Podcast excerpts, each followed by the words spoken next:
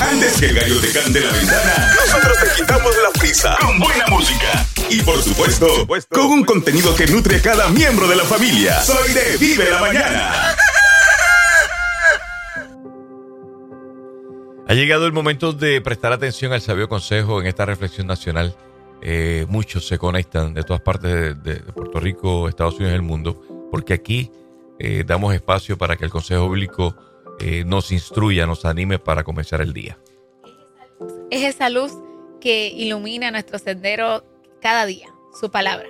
Y hoy, con mucha bendición del cielo y para nosotros mucha alegría, tenemos al pastor Luis Ángel Díaz Pavón para traernos esta reflexión. Pastor, buen día. Buen día. Eh, yo he tenido varias participaciones en estos días aquí, todo ronco así. La ronquera me ha durado más de lo que debía.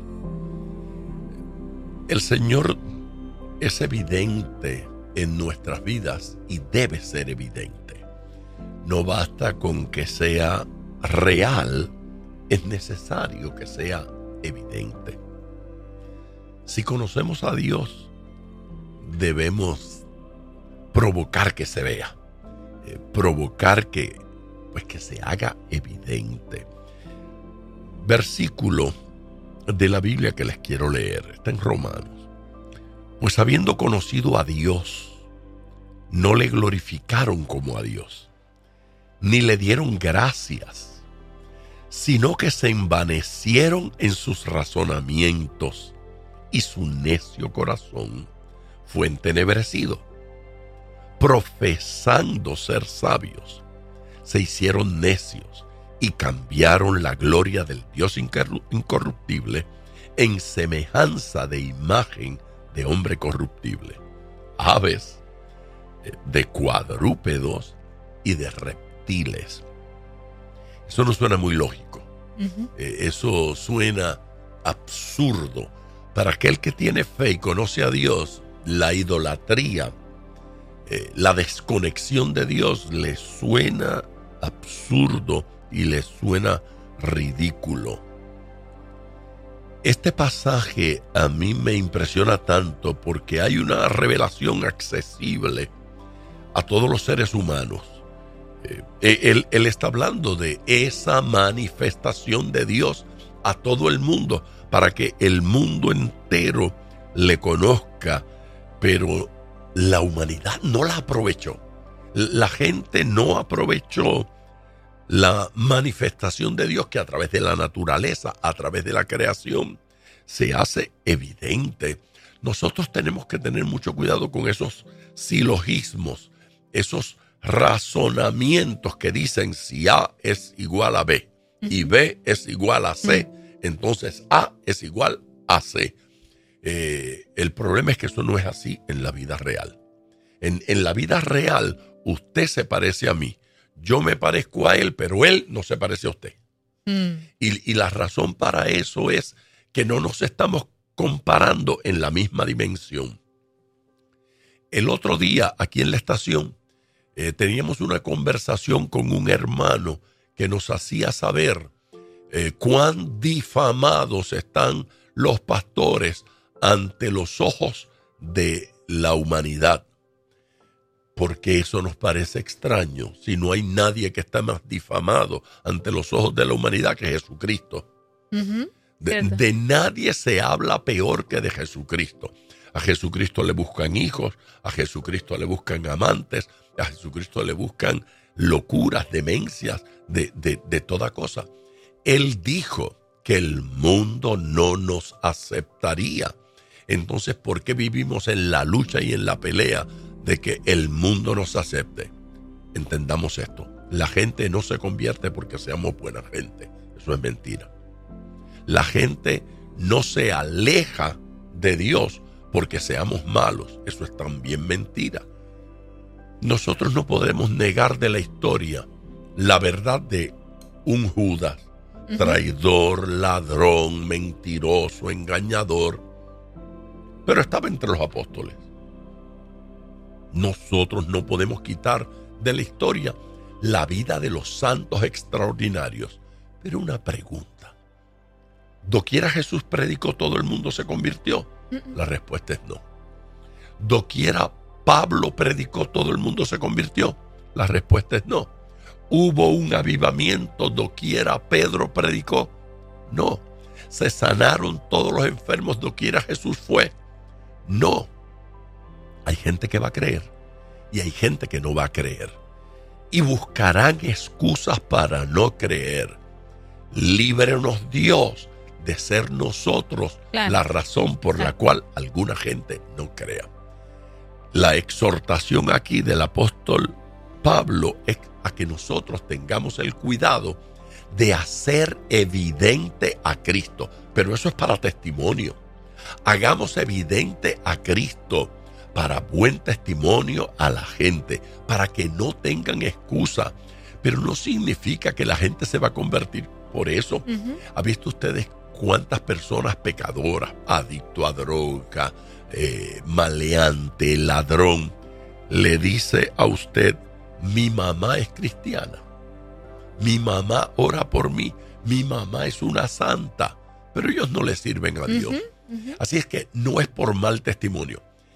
El primer pecado de la humanidad no se, no se cometió en un caserío público. El primer pecado de la humanidad no se cometió en la esquina donde venden droga, en el Edén, mm. en el paraíso. Y no se cometió porque Adán y Eva tenían un padre irresponsable que no le daba buen testimonio. No, todo lo contrario. Dios. No es cierto. Pero cuando se les aparece la oportunidad de pecar, allí están, entregándose a la vagabundería. Eso está profundo. porque les gustó, porque les atrajo y decidieron satisfacer su ego.